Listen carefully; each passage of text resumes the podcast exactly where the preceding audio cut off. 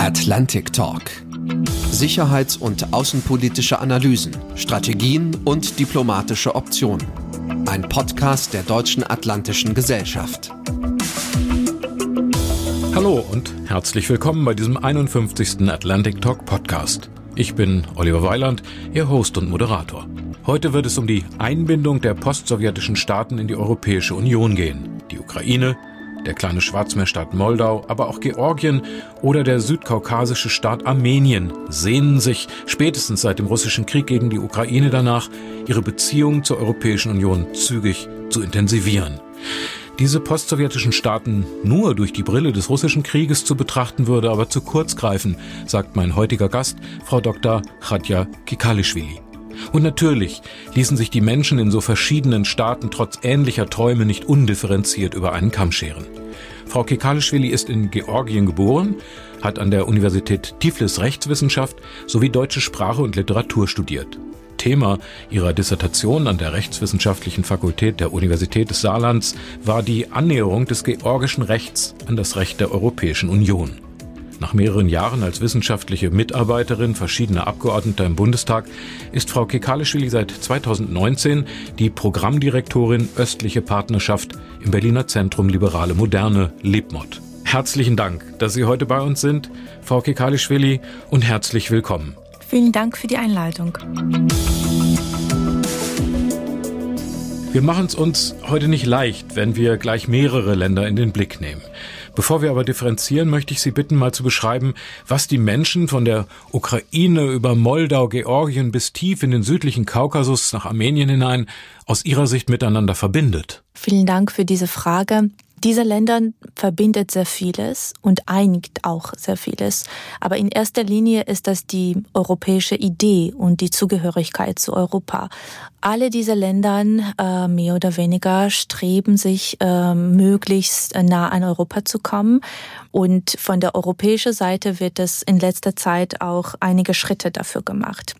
Aber sie haben auch einen gemeinsamen Feind. Das kann ich als gebürtige Georgierin auch so formulieren. Das sind von Russland bedrohte Länder. Ähm, und diese Länder wollen in erster Linie Freiheit haben. Also sie möchten keine Angst haben mehr, von Russland überfallen zu werden oder von Russland ihre Territorien besetzt werden. Und im Rahmen unseres Projektes, also das, was ich leite, bringen wir die Menschen zusammen, die Experten und die Vertreter der Zivilgesellschaft und aber auch Entscheidungsträger aus Deutschland und aus diesen Ländern zusammen, aus Ukraine, Georgien, Moldau und Armenien, äh, damit im Austausch kommen, welche Gemeinsamkeiten haben sie, was bewegt sie und was ist die höchste Priorität für sie. Und das ist in erster Linie Freiheit und Frieden und Sicherheit. Lassen Sie uns gerne auf Georgien als erstes mal schauen. Georgien ist nach dem Zerfall der UdSSR zweimal zum Opfer russischer Expansionspolitik geworden in den 90er Jahren und dann nochmal 2008. Sie haben zu der Zeit in Deutschland schon gelebt, an der Promotion zum Verhältnis Georgien-EU gearbeitet. War Ihnen im Unterschied vielleicht auch zu großen Teilen der EU oder der deutschen Regierung 2008 schon klar, dass es irgendwann so eine politische und auch militärische Zeitenwende gegenüber Russland geben müsste? Äh, ja, ehrlich gesagt, äh, es gab noch mehrere Kriege. Also, also wenn wir jetzt Ukraine rausnehmen, äh, ich empfinde als Europäerin und als gebürtige Georgierin dieser Krieg auch als unser Krieg. Denn äh, allein auf georgischem Territorium war Südossetien in 90er Jahren, dann Abkhazien in 90er Jahren, da war ein Bürgerkrieg und zuletzt 2008 die russische Invasion auf dem Kernterritorium äh, Georgiens. Äh, tatsächlich, ich war damals im Bundestag. Äh, ich habe als wissenschaftliche Mitarbeiterin gearbeitet und äh, ich könnte von außen diese Prozesse beobachten und mitfiebern mit meiner Familie, mit meinen Freunden, die enorm große Angst hatten, dass die Russen einmarschieren und zwar äh, bis zum Tiflis kommen. Und äh, ja, wir Georgier und äh, vor allem auch die baltischen Staaten innerhalb der Europäischen Union haben das gesehen, dass es eine Zeitenwende in der Außenpolitik ist. Aber leider wurde das von der Europäischen Union und auch von damaliger Bundeskanzlerin nicht so interpretiert oder erklärt. Ich kann mich sehr gut an diese Pressekonferenz erklären, als Frau Merkel in Georgien war und äh, die Journalisten haben sie die Frage zur russischen Invasion äh, gestellt und sie hat geantwortet, das war unverhältnismäßig. Das war die Antwort. Und ähm, der damalige Präsident Georgiens, Saakashvili, äh, der hat gesagt, äh, nächste wird Krim.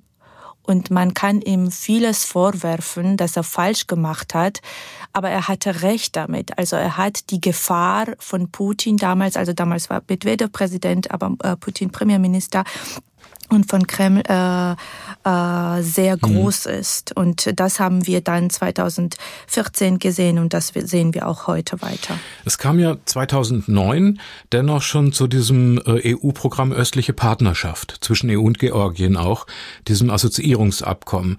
Wieso hat Georgien eigentlich äh, keinen Antrag auf Mitgliedschaft in der EU äh, gestellt so lange Zeit, sondern das erst 22, also einen Monat nach dem Beginn des Ukraine-Kriegs? Also die EU-Georgien-Beziehungen ähm, fangen schon in den 90er Jahren an, unter Shevardnadze-Zeit. Damals gab es Partnerschafts- und Kooperationsabkommen. Und dann Schritt für Schritt äh, hat die äh, Europäische Union ihre geopolitische Rolle in dieser Region auch verstanden und äh, mehr oder weniger gestärkt. Dann wurde die europäische Nachbarschaftspolitik aufgerufen, aber es war auf keinen Fall die Rede über die Beitrittsmöglichkeit von diesen Ländern. Also die Idee war, einen Ring von sicheren Nachbarstaaten zu schaffen. Und dazu gehörte Georgien, Armenien, Aserbaidschan, Ukraine, Moldau und Weißrussland. 2009 wurde eine äh, neue Strategie der Europäischen Union dann ins Leben gerufen. Das war die östliche Partnerschaft.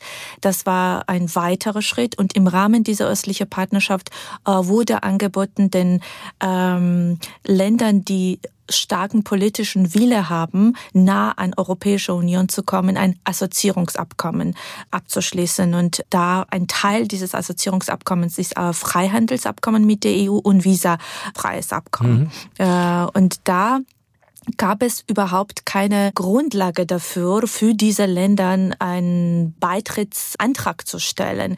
Also ich möchte wirklich klarstellen, dass die 2009 diese östliche Partnerschaft im Prinzip ähm, als ein gegen sozusagen Strategie gegen den Beitritt äh, erfunden wurde und ins Leben gerufen wurde, dass diese Ländern äh, eigentlich kein Anspruch mhm. äh, also daraus leiten könnte, dass sie dann äh, beitreten können. Aber das hat sich komplett geändert. Wir haben jetzt absolut andere Situation. Davon könnten wir vor der Ukraine-Krieg überhaupt nicht träumen, dass ähm, die EU und auch manche Mitgliedstaaten die EU-Erweiterung so strategisch sehen würden ja. als eine notwendige geopolitische Schritt. Das verstehe ich gut. Von dem äh, Bewerberstatus, Sie hatten das eben schon angesprochen, Wochen geht es jetzt für Georgien in Richtung Kandidatenstatus, was also eine höhere Verbindlichkeit und ein Vorankommen auf dem Weg zu einer Mitgliedschaft ist.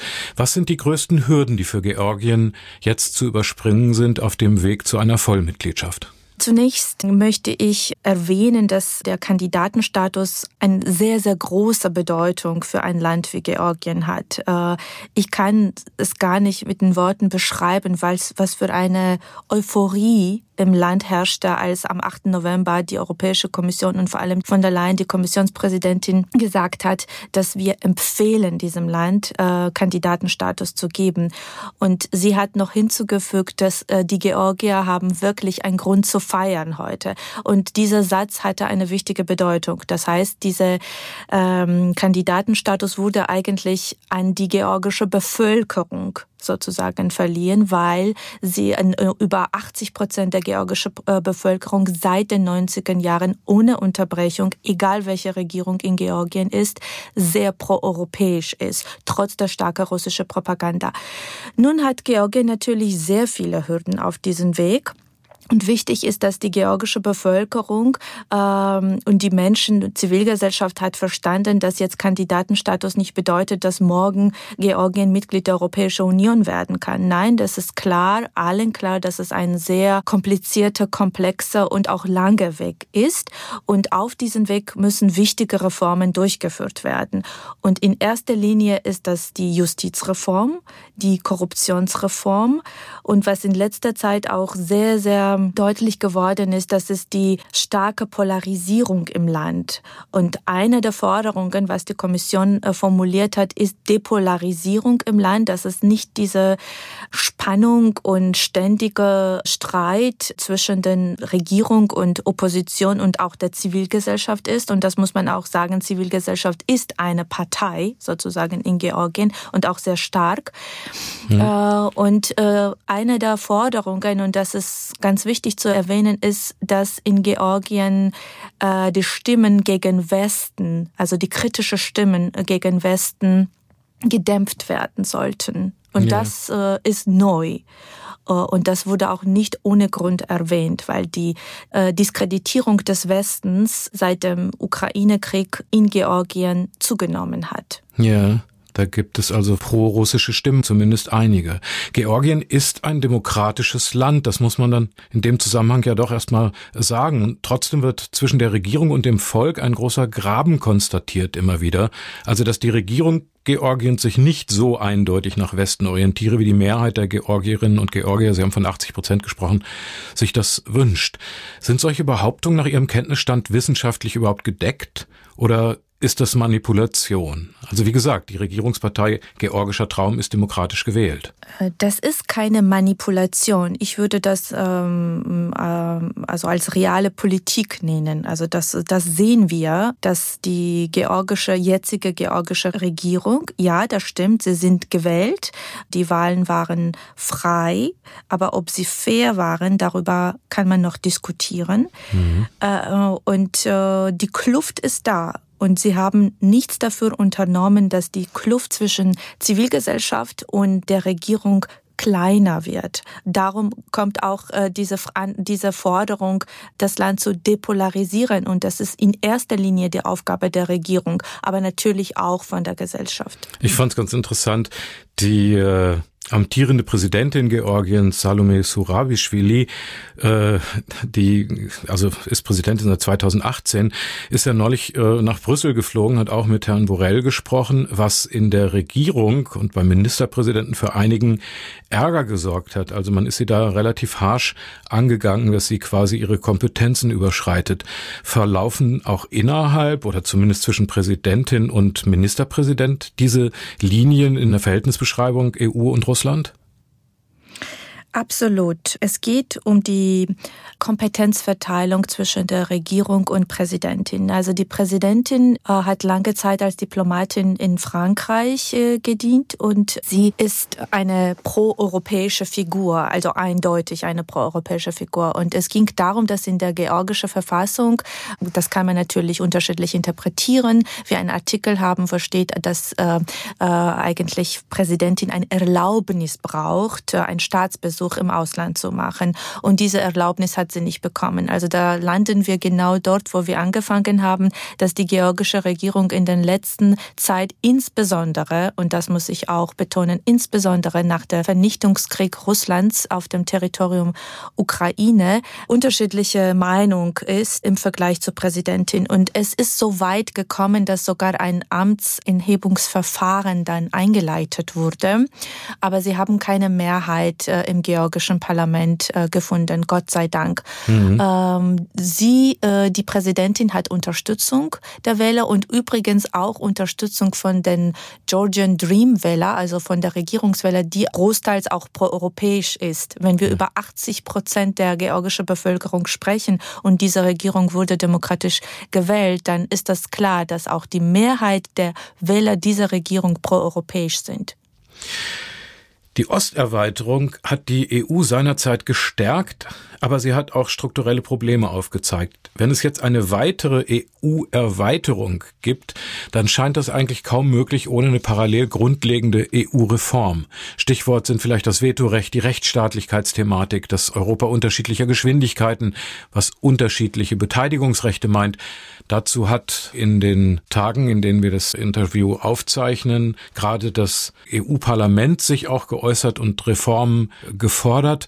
Was denken Sie, welches Zeitfenster müssen wir eigentlich ins Auge fassen, wenn es um eine Vollmitgliedschaft Georgiens geht und wir gleichzeitig bedenken müssen, dass dazu eine EU-Reform im Grunde genommen strukturell notwendig ist? Vielen Dank für diese Frage. Diese Frage beschäftigt sehr, sehr viele Menschen ähm, in diesen Ländern und äh, vor allem auch Experten und Zivilgesellschaft. Wie geht es weiter? Also zunächst ist es enorm wichtig und begrüßenswert, dass Europäische Union irgendwie geopolitisch erwacht ist. Also das ist jetzt klar geworden, EU agiert geopolitisch und daher kam auch diese Entscheidung zur Verleihung des Kandidatenstatus zu Georgien und dann ab nächsten Jahr Eröffnung der Verhandlungen Verhandlungen, Beitrittsverhandlungen zu Ukraine und Moldau und natürlich nicht zu vergessen westliche Balkanstaaten. Wir hatten vor kurzem eine sehr interessante Konferenz, was von Frau Außenministerin Baerbock organisiert wurde und initiiert wurde. Es ging um die Erweiterung und Reformierung der Europäischen Union gleichzeitig. Also ich beobachte lange die deutsche Politik, vor allem die deutsche Außenpolitik und bin auch in diesem Bereich tätig. Ähm, es gab noch keine Außenminister bisher, der so offen über die Erweiterung und auch Reformierung der Europäischen Union gesprochen hat. Es war eine sehr gelungene Rede, in der sie klargestellt hat, dass diese Reformen sehr schmerzhaft sein können, insbesondere für kleine Länder, wenn es um die Einschränkung oder um die Änderung, besser gesagt, des Einstimmigkeitsprinzips geht, insbesondere Finanzfragen und auch ähm, bei der Frage Beitrittsmöglichkeiten. Also wichtig ist, dass dieser Prozess anfängt und dass es nicht ähm, Dekaden dauert. Aber es darf nicht äh, sein, dass erstmal die EU reformiert wird und dann die Erweiterung wirklich dann stattfinden kann. Also das soll ein paralleles Verfahren sein. Und das ist eine große Herausforderung, selbstverständlich. Aber wir stehen jetzt vor dieser Herausforderung und äh, sehr, sehr vieles auch für die Zukunft der EU und des Westens und insbesondere für diese Staaten äh, hängt davon ab, wie der Krieg in der Ukraine äh, am Ende ausgeht. Weil ich möchte mir wirklich nicht vorstellen, ich habe richtig Angst davor, was passiert, wenn die Ukraine verliert. In der Tat.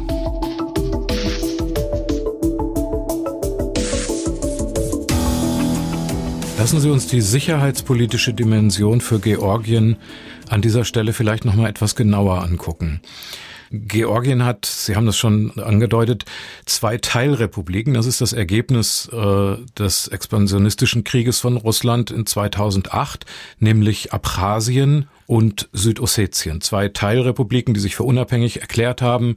Von Georgien ist diese Unabhängigkeit natürlich nicht anerkannt, von Russland ja, aber äh, international auch nur von sehr wenigen Staaten. Wie ist denn das Verhältnis zwischen diesen Teilrepubliken mit teilweise sehr starker russischer Bevölkerung und der Zentralregierung in Tiflis im Moment? Also es gibt keine offizielle Dialog zwischen den de facto Regierungen in Südossetien und Abkhazien und offiziellen Tiflis. Diese Länder sind unter starker Einfluss von Russland. Und wenn wir äh, über die Besatzung sprechen, also von russischer Seite, das ist ja ungefähr 30 Prozent des georgischen Territoriums.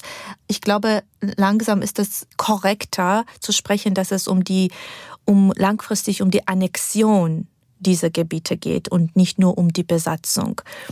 Wir haben unterschiedliche Situationen in Südossetien und Abkhazien. Sie sind auch von der Größe her unterschiedlich. Die Abkhasen wollen sehr die Unabhängigkeit, also sie wollen nicht ein Teil der Russischen Föderation sein. Ähm, also äh, im Fall von Südossetien, man hört unterschiedliche Stimmen, aber bisher ist das nicht passiert. Der Krieg hat natürlich ähm, eine andere Perspektive für diese ähm, abtrünnigen Regionen gezeigt. Also sie äh, in ihren Köpfen, in ihre Gedanken war bisher Georgien Aggressor. Und jetzt sehen sie, dass das Land, was sie quasi in Schutz genommen hat, in der Ukraine veranstaltet.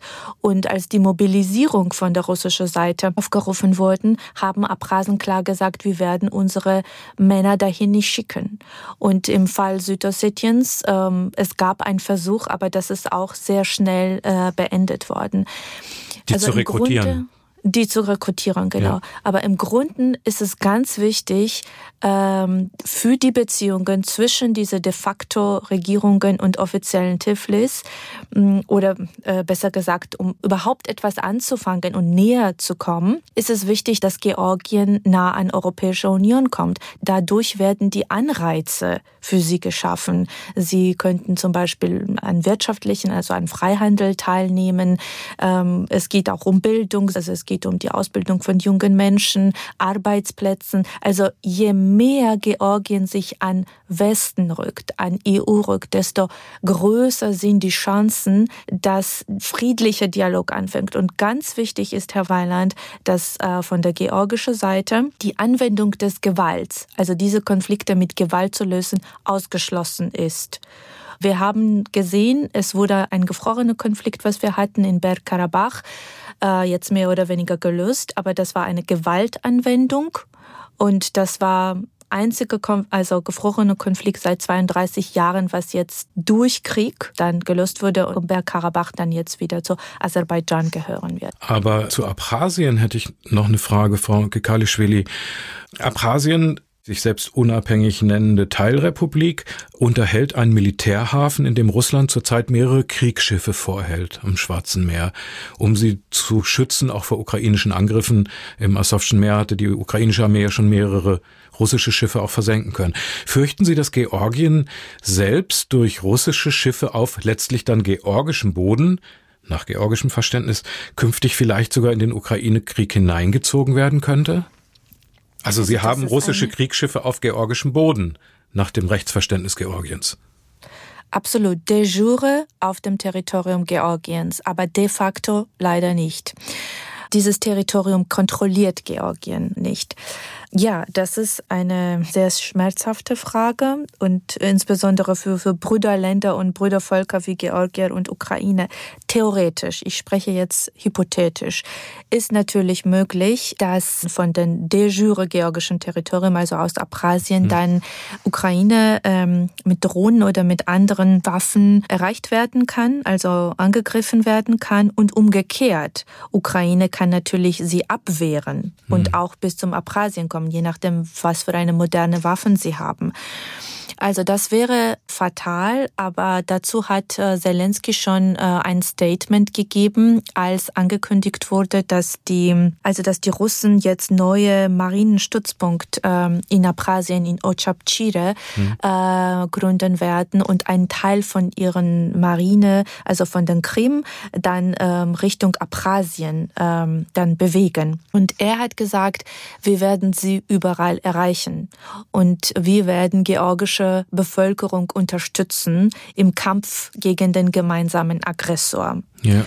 Ähm, also das, äh, das Verständnis ist natürlich da, aber es ändert sich natürlich nicht, äh, also die Tatsache, dass es passieren könnte. Gehen wir an der Küste nur ein paar Kilometer weiter von diesem russischen Hafen, von Abchasien ein paar Kilometer weiter östlich ins georgische Kernland. Da wird für den georgischen Kurort Anaklia, wie gesagt nur wenige Kilometer von der georgisch-abchasischen Grenze entfernt, seit Jahren ein neuer Tiefseehafen geplant. Geostrategisch hochinteressant wäre dieser Hafen ein wichtiger Seidenstraßenhub zwischen China und Europa, nämlich komplett am russischen Festland vorbei. Die Chinesen bauen die Autobahnen dort schon hin. Wie schätzen Sie die geopolitische Bedeutung dieses Hafens in Anaklia äh, für Georgien ein? Ja, diese Anaklia ist übrigens äh, 30 Kilometer entfernt von diesem neuen äh, Marinenstützpunkt genau. Mhm. Also überhaupt nicht weit. Und das ist natürlich auch große Gefahr und das würde selbstverständlich äh, die potenzielle Investoren abschrecken, in Anaclear zu investieren. Ja, es gab, äh, also diese Anaclear-Idee kam eigentlich in der Zeit von Saakashvili. Das wurde dann übernommen von der Georgian Dream-Regierung und für eine Zeit auch lahmgelegt. Momentan läuft ein Ausschreibungsverfahren für die große Unternehmen, die dann in Anaclear investieren werden und letztendlich zusammen mit der Regierung auch das Projekt äh, durchführen. Aber die ähm, Regierung hat das ja stillgelegt, ne? Also denen ist ja. auch vorgeworfen, dass der russische Geheimdienst dahinter steckt, dieses äh, Projekt hat stoppen lassen, durch welche Mittel auch immer. Äh, gleichzeitig wollen Amerikaner und EU konkurrierend in diesen Hafen investieren. Also da ist ja, noch ist es ein einfacher Kurort. Aber was sich da zusammenbraut, auch an Interessen, eben weil es so ein wichtiger Punkt ist, ist ja schon erstaunlich. Ja, also wenn Anaklia ähm, tatsächlich sich verwirklichen lässt, das wäre kürzester Weg von China äh, nach Europa. Also das, das wäre dieser mittlere Korridor. Und Interesse ist natürlich da, weil jetzt dieser Bahnweg, sozusagen dieser Schienenverkehr, die von China dann über Russland, dann nach Europa kam, dann über Weißrussland nach Europa kam, wird ja ähm, nicht mehr genutzt. Und deswegen genau. besteht dieses Potenzial, aber momentan kann man über den Erfolg oder in Wirklichkeit, wie das entwickelt wird, äh, nicht viel sagen. Eins kann ich Ihnen sagen, die Seitenstraße liegt China sehr am Herzen. Sie sind äh, in Georgien aktiv. Vor kurzem wurde wieder eine große Tagung und Konferenz organisiert, wo die Chinesen, zentralasiatische Länder, aber auch Armenien und Aserbaidschan dabei waren. Also klar geht es auch um Kaukasus. Äh, letztlich kommt ja von China über Zentralasien, Aserbaidschan, Georgien dann und über das Meer mhm. in Europa. Und das hat definitiv ein Potenzial, aber für mich ist schwierig zu sagen, wie es sich weiterentwickeln wird. Also und wer tatsächlich dann die Macht und die, also wer kauft das? Also mit salopp formuliert, mhm. äh, werden die, die komplett die Chinesen dahin äh, stecken oder äh, werden da auch die Amerikaner oder die europäische Unternehmen auch Großteil in diesen Hafen äh, investieren. Aber geostrategisch hat es natürlich eine große Bedeutung für die Region. Und wenn wir zurück zu unserer Anfangsfrage kommen, also was diesen Ländern auch verbindet, das ist diese äh, geopolitische Lage. Wenn wir jetzt über Georgien, Armenien und Moldau sprechen, das ist klar, diese Länder wollen Richtung Europa sich bewegen und sie möchten Reformen durchführen. Aber wenn es um die Anbindung und um Handelswege und mittlere Korridor geht, äh, da ist die Beitrittsfrage nicht im Spiel. Also da geht ja. es um die wirtschaftliche Verflechtung und wirtschaftliche Beziehungen zu Europa, was von Europa übrigens auch sehr begrüßt wird.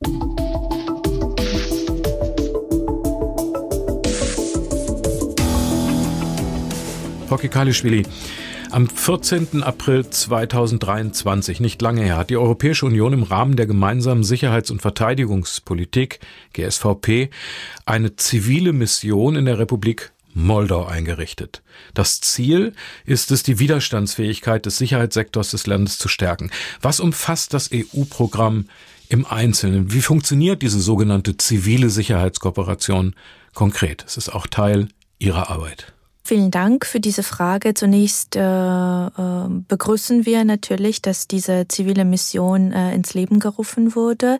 Das ist auch neu. Vorher war die Europäische Union sehr vorsichtig mit solchen Ideen und äh, Projektzielen und Strategien. Ähm, äh, die Europäische Union hat gesehen, wie gefährdet äh, Moldau ist äh, und wie unvorbereitet äh, gegen Cyberattacken. Übrigens, das gilt auch für Georgien.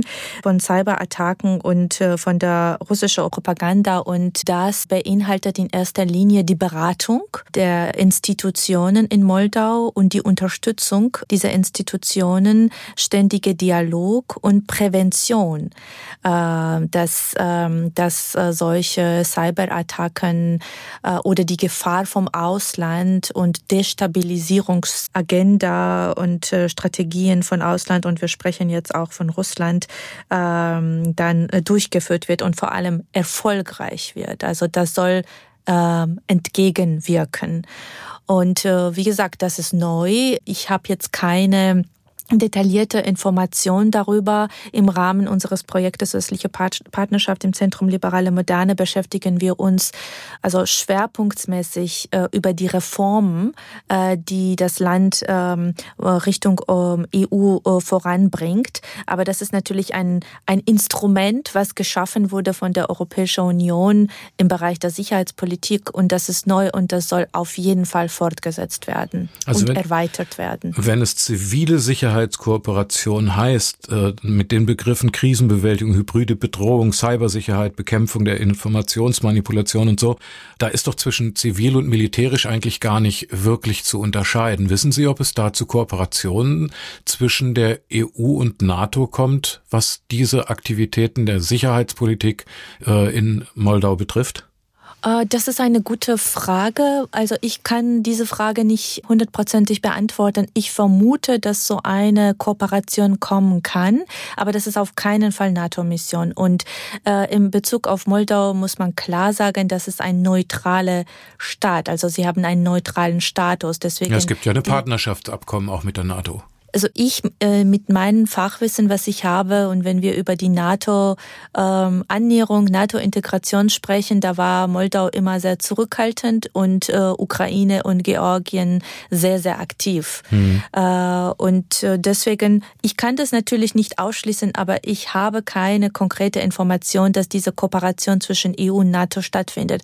Und zu Ihrer Frage, mhm. äh, ja, das ist eine zivile Mission. Also die Menschen, die dort äh, sind, vor Ort. Äh, sie besitzen keine Waffen, ähm, aber wir haben diese zivile Mission auch in Georgien, also an der Grenze von den abtrünnigen ähm, Gebieten. Äh, das wurde ähm, relativ schnell nach der Invasion Russlands aufgerufen und diese zivile Mission gibt es auch in Armenien. Ja. Ja. Also diese, ich sage es einfach nur von dem Faktum ganz kurz dazu, damit es nicht so äh, offen bleibt. Also es gibt die sogenannten individuellen NATO-Partnerschaftsaktionspläne mit verschiedenen Staaten. Und äh, da, also da gehört Moldau auch dazu. Bleiben wir bei dem zivilen Sektor. Äh, das Bundesministerium für wirtschaftliche Zusammenarbeit zum Beispiel, das BMZ, hat Moldau im Januar diesen Jahres 150 Millionen Euro zur Resilienzförderung zugesagt. Verschiedene einzelne Staaten Europas sind da aktiv. Haben Sie denn irgendeinen Eindruck oder einen Überblick darüber, welche Summen aus der EU nach Moldau fließen? Sagen wir mal im letzten Jahr oder so, dass man da einen Eindruck von kriegen kann? Ja, das ist ähm, schwer zu sagen, wie, also wie konkret oder wie viel konkret das äh, gewesen war, aber Moldau wurde zu Recht große Unterstützung äh, von der Europäischen Union angeboten und zugesichert, weil das war das meist betroffene Land von den ukrainischen Flüchtlingen, die dann durch Moldau, also in Moldau geblieben sind, aber dann auch durch Moldau äh, Richtung Europa sich bewegt haben. Prozentual, ähm, wenn ich Sie da unterbrechen auf prozentual auch äh, der Staat zur eigenen Bevölkerung mit der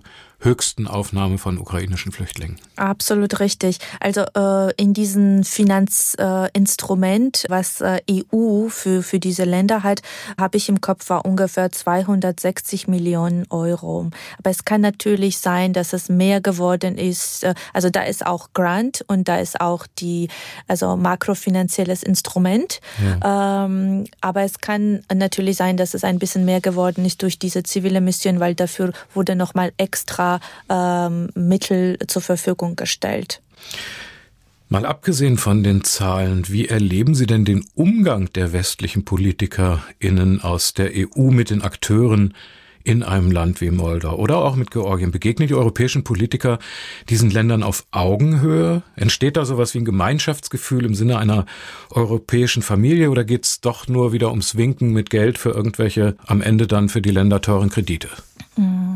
Ich würde sagen, dass die dass das Verständnis bei den westlichen Politikern, aber auch in der Bevölkerung im Westen seit dem Krieg in der Ukraine geändert hat. Also sie zeigen mehr Offenheit, mehr Interesse, mehr Zuneigung und also sie geben diesen Ländern das Gefühl der Zugehörigkeit. Und das ist auch sehr, sehr wichtig. Diese Länder haben 70 Jahre unter der sowjetischen Regime gelebt und gelitten.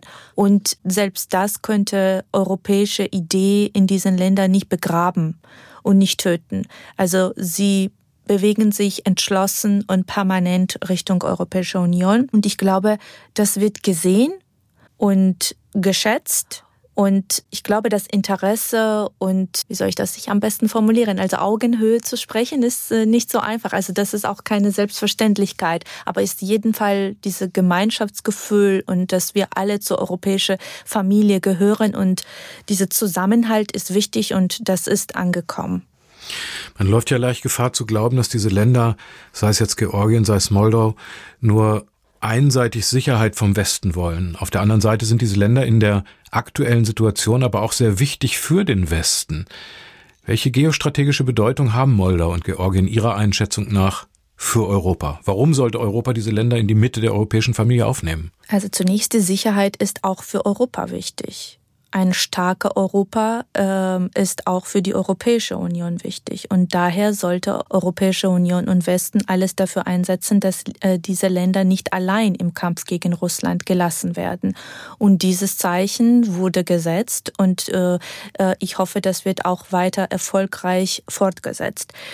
Ähm, also diese Länder teilen die europäische Werte und sie wollen in erster Linie Freiheit, das, was in der Europäischen Union garantiert ist, und dann äh, der Frieden haben. Und dass der Frieden auf dem europäischen Kontinent herrscht, sollen die, die Länder, die dazu gehören und bereit sind und willig sind, die Reformen durchzuführen, insbesondere im Bereich der Rechtsstaatlichkeit, ähm, machen Europa stark.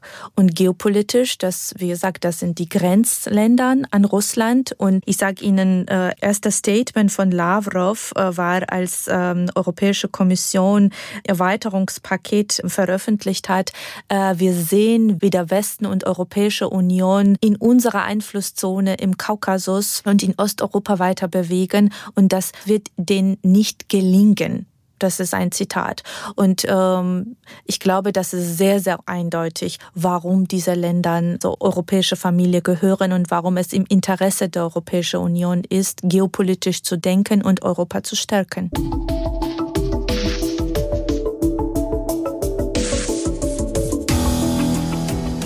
Erhebliche Auswirkungen hat der Krieg gegen die Ukraine auch im südlichen Kaukasus.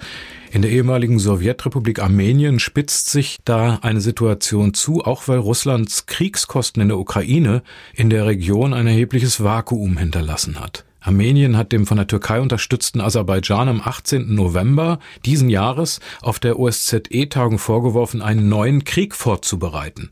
Dabei geht es jetzt nicht in erster Linie also um Bergkarabach, sondern auch um die Region Nachitschewan. Ein Landstrich auf armenischem Boden mit 400.000 Einwohnern, den Aserbaidschan für sich beansprucht und über den Aserbaidschan sich eine gemeinsame Grenze mit seinem Schutzpatron Türkei aneignen könnte. Eine heikle Situation. Die aktuellen Spannungen waren Mitte November wohl auch, ich sage wohl, weil ich bin nicht dabei gewesen, verständlicherweise, Thema zwischen Kanzler Scholz und Präsident Erdogan bei deren Treffen in Berlin. Droht hier um die unabhängige armenische Teilrepublik an der Grenze zur Türkei ein nächster, auch militärischer Konflikt, Frau Kikalischwili? Wie sehen Sie das? Ich hoffe nicht.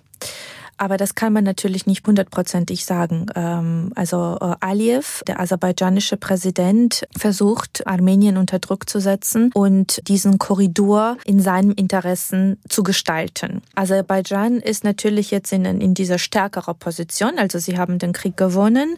Um Bergkarabach jetzt. Bergkarabach. Ähm, wie gesagt, das war fast 32 Jahre unter Kontrolle von, von Armenien. Und äh, das wird jetzt von Aserbaidschan kontrolliert und Armenien hat äh, sehr viele Binnenflüchtlinge. Von der armenischen Seite, also Pashinyan, äh, pro-europäische Premierminister, der ist nicht gegen diese Korridor, aber das soll so laufen, wie es eigentlich, äh, also im Interessen von allen ja, sein soll. Also mhm. Also dass es nicht äh, äh überwiegend überwiegend die aserbaidschanische Interessen entsprechen soll. Ich hoffe sehr, dass der Aliyev keine neue militärische Gewalt anwendet, um das äh, zu bekommen, weil von der armenischen Seite gibt es Wille, grundsätzlich Handelsmöglichkeiten und auch die Grenzen, also zu den Nachbarländern zu öffnen. Und auch den Weg dann quasi von Aserbaidschan in die Türkei zu öffnen? Ja, aber das muss nicht von der Aserbaidschaner kontrolliert werden. Ja. Mhm. Und von, von, der armenischen Seite ist es ganz wichtig, dass möglichst viel äh, Europäer und auch äh, also die Vertreter von Westen, USA vor Ort sind, um das zu beobachten. Ja. Das ist ein, ein wichtiges Anliegen von Armenien. Und ich muss sagen, Richtung Europa und Richtung Europäische Union beobachten wir so große Bewegung und auch Wille. Im Grunde wurde Pashinyan auch deswegen bestraft von Russland und Russland hat äh, Armenien nicht unterstützt jetzt um Bergkarabach, weil sich so proeuropäisch gezeigt haben und äh, nicht pro-russisch. Nichtsdestotrotz große Infrastrukturprojekten und also Stellen äh, ist unter Kontrolle von Russland und sie können sich nicht so frei äußern wie das zum Beispiel moldauische Regierung machen kann. Deswegen ist das nicht so offensichtlich äh, ja. so nach außen getragen. Äh, aber ich gehe davon aus, dass in der Zukunft und wenn Georgien sich Richtung Europäische Union bewegen wird, dass es auch für Armenien äh, sehr von Vorteil sein kann. Also wenn man sich das anguckt, das ist ein, ich würde fast sagen, also ein Durcheinander, beziehungsweise ja, alles sind Interessen. Aber ich sag mal ein Beispiel. Der armenische Verteidigungsminister Surim Papikyan arbeitet gerade mit dem italienischen Generalstabschef Giuseppe Dragone einen armenisch-italienischen Verteidigungsplan aus. Der georgische Staatschef erhält französische Waffen, was der türkisch unterstützte Aserbaidschaner aufs schärfste kritisiert. Gleichzeitig verabredet Aserbaidschan mit Georgien eine militärische Zusammenarbeit im Rahmen der NATO-Partnerschaften und China baut währenddessen in den Kaukasusstaaten die Seidenstraße nach Europa aus. Was ist das, was diese Region geopolitisch so labil macht? Also Sie haben es selber gesagt, es geht um die eigenen Interessen und verschiedene Interessen. Und ähm, diese Länder befinden sich an der Grenze von Europa und Asien. Also da spielt auch die Geografie eine große Rolle. Und da sind kleine Länder, kleine europäische Länder, die ums Überleben kämpfen und natürlich versuchen, eigene Interessen durchzusetzen. Aber das ganz, ganz Wichtige und vielleicht jetzt, äh, weil ich mich mein bewusstes Leben immer mit dieser Frage beschäftigen, die Zugehörigkeit der Europäischen Union und zurück sozusagen nach Hause, ähm, es ist äh, besonders wichtig, dass auch also im Hintergrund von diesen militärischen Aufrüstung, ähm, so Interessen, Verhandlungen mit verschiedenen Ländern, Hauptfrage und Hauptinteresse ist, Richtung Europa, möglichst nah an Europa zu kommen und mit Vollmitglied der europäischen Familie zu sein.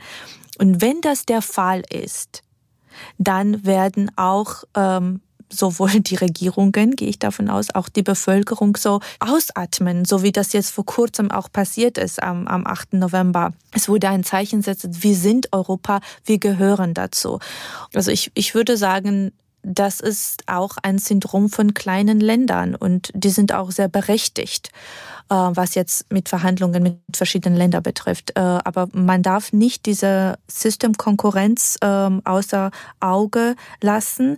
Also China ist da und China hat Interessen und diese Länder stellen, wie gesagt, so mittleren Korridor dar, um auch Russland zu umgehen und die sind geopolitisch wichtig, sowohl für China als auch für die EU. Das war der Atlantic Talk Podcast mit der Programmdirektorin Östliche Partnerschaft im Berliner Zentrum Liberale Moderne, Dr. Radja Kikalischwili. Ganz herzlichen Dank für Ihr Wissen und Ihre Einschätzung, Frau Kikalischwili. Herzlichen Dank, dass Sie heute dabei sein konnten und für Sie persönlich alles Gute. Vielen Dank für die Einladung und für ein sehr interessantes Gespräch und für Interesse. Sehr gefreut habe ich mich natürlich auch über alle, die sich unser heutiges Gespräch mit Interesse angehört haben. Wenn Sie den Eindruck haben, dass wir das für Sie richtige Maß zwischen Fakten und anregenden Einschätzungen zum Weiterdenken getroffen haben, freue ich mich natürlich auch über Likes auf Ihrer Lieblingsplattform. Gerade in der Weihnachtszeit wird die Spannung zwischen den brutalen Kriegen und den besinnlichen Botschaften vom Frieden für viele besonders spürbar werden. Auch für diese Zeit wünsche ich Ihnen, dass Sie gesund bleiben an Leib und Seele. Bis zum nächsten Atlantic Talk Podcast verabschiede ich mich als Ihr Host und Moderator Oliver Weiland. Atlantic Talk. Sicherheits- und außenpolitische Analysen, Strategien und diplomatische Optionen. Ein Podcast der Deutschen Atlantischen Gesellschaft.